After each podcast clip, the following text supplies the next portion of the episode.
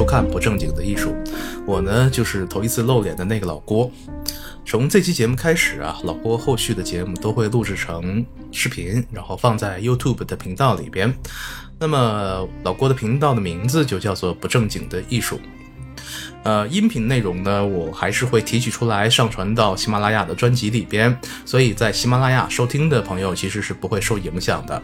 今天要聊的话题呢是席勒啊，但是又不仅仅聊席勒，而而是会发散的去聊一些其他的话题。那么在大千世界寻真佛这个系列中间插这么一期呢，也是因为前几天发生的一个事儿，那就是新城集团的董事长王某因为猥亵女童被警方控制。这个事件一出啊，可以说是舆论暴雷，激起了相当的民愤。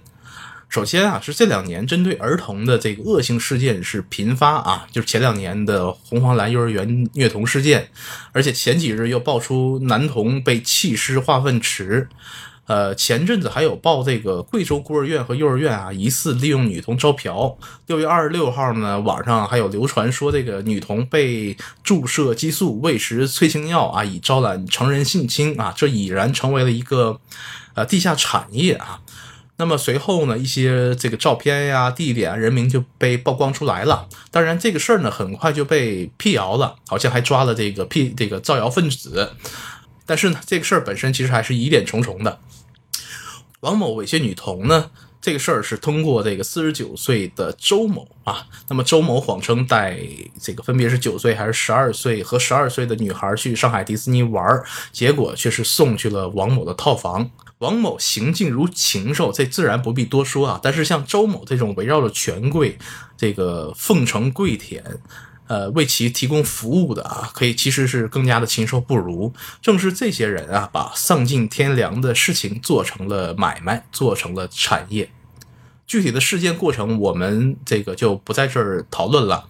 呃，但是呢，王某在被捕以后，警方发布了一个公告啊。老郭看完其中一句，就觉得特别不舒服。这个公告是对案情的判定啊，是说受害人阴道是撕裂伤轻伤，这也是见识了这个含蓄和委婉的一面啊。而且据说这个在这件事情报道出来以后，上海有几家当地的媒体还被要求啊撤下这些消息。所以事实很明显了，但是啊，为什么不说是性侵未成年少女呢？那恐怕是因为性侵和猥亵的量刑和性质是完全不同的吧？这就不禁让人猜疑啊，这么一句温和的轻伤鉴定，是否代表了王某在受到检控和量刑的时候，有了更多的可操作的空间呢？以及像王某这样所谓的权贵，是否会因为他们所掌握的强大的社会资源和特权，减轻受到的责罚呢？因为试想啊，当时如果不是这个小女孩回家哭诉，如果不是家长果断而不妥协的去报案，那么以王某的社会地位，可能会继续逍遥法外下去啊。那么人们在愤怒的同时，也应该意识到啊，在如此世道之下呢，这个家庭面对所谓权贵时表现出来的果敢和勇气，不光光是值得人们同情，其实也应该值得钦佩的。无独有偶啊，七月六号，大洋彼岸的美国富豪杰弗瑞·爱泼斯坦，其实也是因为涉嫌组织这个未成年少女进行性交易啊，于当地时间在纽约被捕。呃，据称啊，这位土豪是在一九九九年和二零零五年期间啊，自己和数十位未成年人发生这个性交易不说啊，而且会带着这些这个女童啊或者男童，呃，为他们为他的提朋友们提供服务。那么，爱泼斯坦之前就因为这个强奸未成年少女啊被指控，但是呢，他与检方是达成了认罪协议，并且呢和数十位呢的受害者达成了经济补偿协议啊，这是土豪的专利哈。那最终只判了十三个月的监禁，并且哈允许他每周有六天可以离开监监狱到外边工作。呃，这位土豪和王某一样啊，都是这个精英权贵阶层。据说呢，和特朗普呢、克林顿都是好友。呃，福克斯新闻在二零一六年就曾经披露过，克林顿呢至少是二十六次乘坐过爱泼斯坦的私人飞机洛丽塔特快啊，你一听这名字就知道不简单了。那么其中呢，克林顿至少是有五次抛弃了他所谓的特勤组的人员啊。那么二零零九年，这这架飞机的一位前飞行员，那么在佛罗里达的法庭上就说，克林顿呢确实有十次或者二十次乘坐过这架飞机。一个是美国权贵，一个是中国权贵，前后脚呢都因为同一个罪名被捕。那么我们不妨啊持续观察后面的审判结果，在期待正义得以伸张和和王某被重判的同时，或许呢也能看到很多其他的门道啊。那么这几天呢，星城集团的股票是连续跌停啊，多少也算是应有的报应吧。当然了，对于我们这一档艺术评论类节目，王某的话题只是个引子啊。那在抨击其令人发指的罪行的同时呢，我们换个角度看，对于恋童癖这个事儿，如果你觉得这只是个别人的变态心理，可能就低估了。真实的情况是，恋童癖不是个个案，它的高发频率啊，那个或者说好这口的人比你想象中多得多。并且呢，它的由来已久啊，案例在历史上也是比比皆是，甚至呢，它现在影响了大众的文化的诸多领域。这个后续呢，我们都会讲到。那么卷入恋童癖或者说猥亵儿童的名名人呢，也是不胜枚举啊。比如说这个乌迪·艾伦也曾经卷入过这些事儿。再比如喜剧大师卓别林啊，再比如被冤枉的迈克尔·杰克逊啊，他也曾经被指控性侵男童。直到他去世若干年以后呢，这个苦主啊，这受害人才站出来声明，当年呢是为了利益而诬陷迈克尔·杰克逊的。今天我们讲的这个席勒呢，其实也是个典型的恋童癖。呃，英年早逝的他呢，在他短短的只有二十八岁的一生之中啊，也是因为这个事儿啊，可以说是备受争议。席勒在一九一二年曾经呃下乡隐居在新巴伦赫这个地方。当时虽然有他的女朋友陪着，但是这哥们儿也闲不住，一边搞创作边这个勾搭当地的学生妹，结果呢就被告了啊，被控是诱拐和猥亵儿童。当时如果这个罪名成立的话，可能要需要判几年。呃，是他的模特兼女友维拉尼在外边到处的走动啊，并请求他的老师克里姆特帮忙，然后呢。花重金聘请了一个当时很牛叉的律师，再加上这个维拉尼呢，又帮他作伪证，于是诱拐和猥亵的罪名才不成立，改判的是公共场合展示这个色情图像的罪名，最终是被收押了二十一天。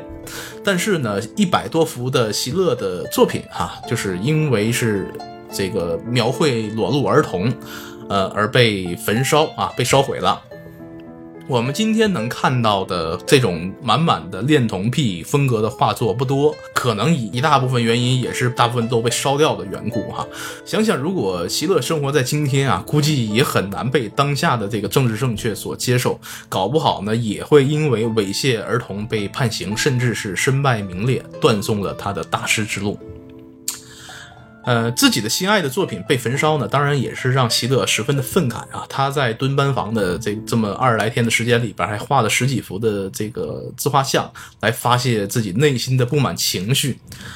那么出狱后呢，席勒的买家啊、金主爸爸呀，甚至是他的老师克里姆特，也都劝告他，或者说警告他，别再碰这未成年人的红线了。呃，席勒嘴上说好的，但是身体很诚实的继续打这个擦边球。所以可以说啊，这个下呃，席勒对下半身的欲望是坦诚而执着的，呃，一边撩着小姐姐，一边勾搭着良家少妇给他做模特。他的这个绝世的好女友呢，其实也觉得习以为常，没啥大不了的。所以艺术圈的脑回路可能啊，果然跟咱们普通人不太不太一样哈。呃，席勒对于情欲的沉迷，应该说是给他带来了灵感的冲击，并且把这种强烈的激情表达出来。你说这算不算另一种纯粹主义呢？想必也是吧。但是呢，这种所谓的纯粹的艺术，必须得匹配足够的才华啊，否则就成了假艺术之名的臭流氓了，对不对？那席勒的画又该如何品读呢？我问问过大部分的小伙伴啊，大家都说看不出哪儿好。那么第一次看席勒的画，会有种什么感觉呢？啊，第一个感觉可能是觉得丑。席勒画的人呢，基本上都是歪歪扭扭的，不管是画的男男人还是女人啊，说不是不说是面目狰狞，也称得上是脸孔扭曲啊。第二个呢，他画的题材都很劲爆啊，就很能激发咱们中国人的羞耻心。这隔壁王大爷的要看了一准是骂这有伤风化，啊，一旁的潘大娘看了呢，估计也会表现出十来年前就没再来过的娇羞了。然后可能王大爷就这个默默的轻抚起潘大娘的小手啊。第三哈，席勒的画乍看之下呢，就是那种狂躁的凌乱感，他的人物形态是极度的扭曲，呃，色块呢也非常凌乱，好像好像是随意涂抹上去的一样，扭曲的线条呢也好像是这个这个草稿一样，给人一种很不舒服的不安的感觉。这显然，这第一印象都不太好，对吧？所以很多小伙伴就和他的师傅啊、老师这克里姆特的画进行比较，觉得呢还是克里姆特的画好。再看不懂，起码人家也是披金戴银、有金灿灿的金箔的，对吧？席勒和克里姆特其实都是维也纳分离派的代表人物啊，在创作理念上呢，也可以说是一脉相承。席勒是一九零七年拜入的克里姆特的门下，也就是那一年啊，他先是被多位的老师推荐到维也纳美术学院就学，但是呢，学院派的保守呢，就让席勒非常感觉有挫败感，而且啊，提一嘴，也是那一年希特勒报同样报考这这间学校，也就是维也纳美术学院，结果是被狠狠的打脸拒绝了。所以有传言就说啊，这俩人是认识的，并且呢，希特勒对席勒是这个记恨交加。如果不是席勒在一九一八年得了西班牙流感死掉了，那那要是活到希特勒掌权，就这不羁的画风啊，估计这如果溜得不够快，也会被这希特勒给弄死。那在席勒认识克里姆特以后呢，克里姆特其实一一向是乐于提携后辈的。他给席勒最大的建议啊，那就是呃，远离这个。学院派的那一套应该像他一样啊，放飞自我。那么他对这个才华横溢的席勒呢，其实呃非常有兴趣啊。他不但是购买席勒的画，甚至是拿自己的作品呢跟席勒来交换。呃，还帮他去呃介绍模特啊，为席勒这个呃引荐买主。他还带这个席勒加入了维也纳工坊。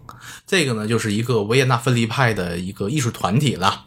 之前我们节目中有提到过维亚尔哈，那是他是纳比派的画家。这个纳比派呢，其实就是分离派的前身。这个小众的画派散伙以后呢，奥地利这撮人就继承了纳比派的这个思想，形成了这个分离派，强调呢都是主观和客观的变形，来突出这种强烈的视觉效果和情感。而且在呃使用的绘画材料上有一些这个突破，比如说这个维亚尔就摒弃了传统的油画材料，而使用胶画啊。这个胶画的事儿我们之前也说过了。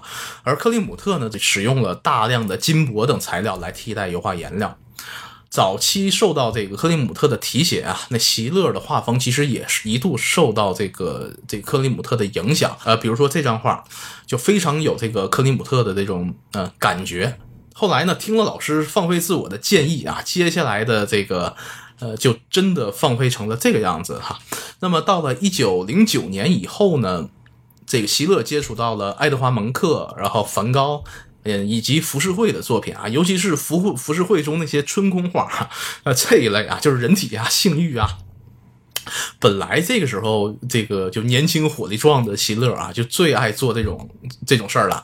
再看看这线条啊，寥寥几笔的，就让人觉得很荡漾啊。你看这特写，这表现力，这种不安定的这个激荡情绪，这一切呢，都是席勒想要的。从此啊，这席勒也确实是在情色这条道上一路狂奔，勇敢的在道德底线的边缘啊摩擦和试探。呃，刚才提到的。为了这个席勒操碎心的奥地利好女友维拉尼呢，就是其实就是克里姆特介绍给他的。这位维拉尼小姐姐也曾经做过克里姆特的模特，据说也是克里姆特的情人之一啊。因为当时但凡给克里姆特做过模特的，基本都被这老爷子潜规则过。所以啊，这俩人不光是师徒啊，也称得上是连襟之好了。而且认认识席勒的时候呢，维拉尼也才是十七岁哈。那跟席勒好了以后呢，也可以说是上得了厅堂，下得了厨房，活好不粘人。作为工作伙伴呢，也就是模特，还尽职尽责。按理说，有了这样的好女友，应该很知足了吧？但是啊，生活就是这样啊，不但有很多苟且，还有更多的狗血。呃，一九一四年，席勒勾搭上了工作室对面的汉斯姐妹，这姐妹俩是一起撩啊。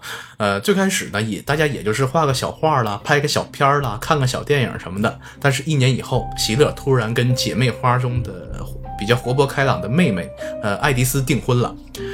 这变成前女友的维拉尼一看，我操，我跟你这么多年，结果新娘不是我，当然是伤心欲绝。那个时候，第一次世界大战已经爆发了。那席勒在婚后的第三天，蜜月都没来得及度，哈，那直接被陆军征召。他最开始是在布拉格服役啊，那个由于是艺术才能出众呢，他的指挥官其实也一直没让他上前线，反倒给他安排了一个类似于战俘营看守的闲职。不但闲暇之余可以画画，还可以把这个新婚妻子爱迪丝给带在身边。而痴情的前女友维拉尼啊，要不怎么说是个好姑娘呢？此时对席勒仍然是一往情深。那我既然不能拥有你，那我就去到你的方向吧。于是维拉尼就上了前线啊，做了一名这个战地护士。最后呢，也是因为在前线呢感染了猩红热，就这么香消玉殒了。呃，因为维拉尼是把席勒啊这个写成紧急联系人。所以噩耗传来之时，那席勒自然是第一时间收到消息。而此时的他呢，其实早已经从前线归来，正筹备着他的画展。这段故事呢，可能让人难免唏嘘哈。这尤其是一一些耿直的小姐姐，可能就得大呼席勒，你是个渣男。但是啊，也必不必骂席勒，因为他的悲剧很快就来了。一九一八年，这个西班牙流感是席卷整个欧洲。席勒和他的妻子爱丽丝呢都不幸感染，当时已经身怀六甲的爱丽丝啊，也是因为流感而去世。三天后，呃，席勒也是不治身亡。这人死如灯灭啊！这几对痴男怨女的这个恩恩怨怨也就此消散了。那么席勒死以后呢，做这个财产清算，他的画啊基本上都被。都被抵了哈，这个有的是抵了一幅油画，一般是抵五百到六百克朗啊，然后手稿是每张是五十克朗，克朗是奥地利当时的呃匈奥匈帝国的货币啊，也是后来奥地利的一个货币。他呢一共是留下了三百多幅油画和两千多张素描啊，然后草稿和水彩画。看着是一笔不小的钱啊，但是要知道，当时一九一八年正是一战结束的时候，席勒死以后这十一天啊，奥匈帝国就解体了，奥地利克朗可以说是贬值的一文不值。比如说当时这个治疗西班牙流感的那个奎宁哈，那个药啊，钱根本买不到，甚至你得需要拿钻石去换。好了，讲了。八卦是一通，那么我我们再来看画，咱们对比克里姆特和席勒的作品一起来看。就老郭个人而言，哈，以前老郭可能更喜欢克里姆特，呃，但是现在呢，后来就是越来越喜欢席勒。刚才说这俩人在艺术理念上是一脉相承的。呃，我们看克里姆特的画啊，他在表现上是强调变形，没错，线条呢也趋于夸张，形式和用色上其实也是在试图打破规则，尤其是对工艺材料的选择哈，比如说黄金的使用可以说是克里姆特的招牌，这让他的作品看起来极具装饰性，并且呢有着强烈的性暗示的意味，所以克里姆特对于性爱生死的表达是比较含蓄和隐晦的。我们再来放大看克里姆特的笔触，哈，这是他比较奔放的一组。仔细看来呢，虽然有着这个分离派力图打破规则啊那种不拘小节，但是给人感觉上啊，其实克里姆特还是比较克制的，还是能在笔触中啊找到一种比较清晰的范式。所以说，这个的确克里姆特是开宗立派的大师，但是看多了呢，就好像是。呃，感觉克里姆特把他的艺术理念写成了一个公式，然后呢，再把线条、色彩、金箔、性暗示啊等等的这些参数带进这个公式，从而呢得到一个华丽性的结果。所以，尽管它看起来是大胆的、充满象征意义的，但它其实也是比较有范式的。我们再来看席勒的作品，相比于克里姆特的华丽和装饰性，席勒的画给人一种强烈的不安全感哈。那么这种极具侵略性的感受。不会是慢慢的从观察到品味，再转换到最终渗透到你的精神层面，它更像是一枚尖锐的钉子啊，精准的插入你的脑海，然后在精神层面呢触发一种即刻的强烈的反馈。这也是为什么看席勒啊，通常会很直接的生出一种呃很反感的第一反应 啊。有人会觉得可能自己是被画中的人给丑到了啊，当然也确实有这种可能性。席勒的画的人啊，确实是每一个都能不能称得上是传统意义上的漂亮，但实际上啊，让你产生这种直接反应的是这种不安全感，是一种心理上对危机的啊，为对危险的一种本能的防御机制。那么究竟是什么触发了这种防御机制呢？可能是我们理解的原因啊，也就能看懂席勒的好了。呃，老郭不自量力啊，试图来解释一下这席勒是怎么做到的。首先，老郭再次强调，这个分离派和表现主义核心的理念之一就是扭曲和抽象啊。呃，席勒笔下的模特所摆出来的造型呢，大多是很夸张的。他在作画的时候呢，确实会刻意的引导模特摆出很多非正常的扭曲的姿态。嗯，可能是这种指挥模特的。操控感可本身就会给席勒带来一种性快感吧。以前一直不是很理解啊，很多这个摄影爱好者，呃，喜欢花个大几千啊去找个模特拍所谓的私房照，而且乐此不疲，感觉好像是啊比来真的都要爽。哈，可能是这种片刻的操纵感和和拥有感啊在那儿起作用，从而产生的一种呃性体验吧。可能严格来说啊，这也算是另一种形式的性交。呃，跑题了啊。那上面说的是第一点，那就是扭曲的姿态。那么扭曲的姿势呢，当然是通过扭曲的线条来表现的了。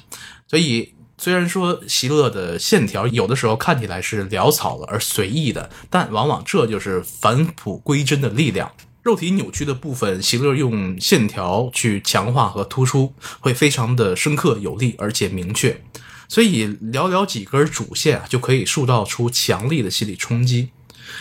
嗯，在一些边角的处理上啊，这些看似被故意画错的非常清晰的线条，都进一步强化了这种不安感。再包括这些突兀的，好像是经过刚刚剧烈运动的啊，不正经的支出的几根这个头发啊，塑造出来的那种凌乱感，以及被席勒故意强调的犹如钢针或者是。铁丝刷锅球一样的那个下体的体毛，呃，想想你刚刚有欲念啊，再想想被这个刷锅球摩擦的这种体感，是不是立刻是提神醒脑、神志清明了呢？这激情背后啊，总是隐藏着危险的气息。所以有的时候，席勒的画在老郭看来哈，竟恍恍惚的有一种非常强烈的现实代入感。他告诉我们呢，每一个被安排坐在你身边哈，被比自家夫人这个有奶容大的漂亮小姐姐，可能都是引君入瓮的神仙局哈。呃，每一次想推倒或者是给钱的纠结背后，可能都会是一个如期而至的一宗强奸官司。那么邪恶纵欲也最终会引来巨大的后果啊！只道是不是不报，时候未到吧。那么，除了坚硬的黑色线条，那很多时候这种被纠缠的凌乱的这种彩色线条，也用来渲染这种危险的气息。嗯，说完了线条，我们再来看看席勒天色的这种笔触啊，这种笔触已经超越了规则了。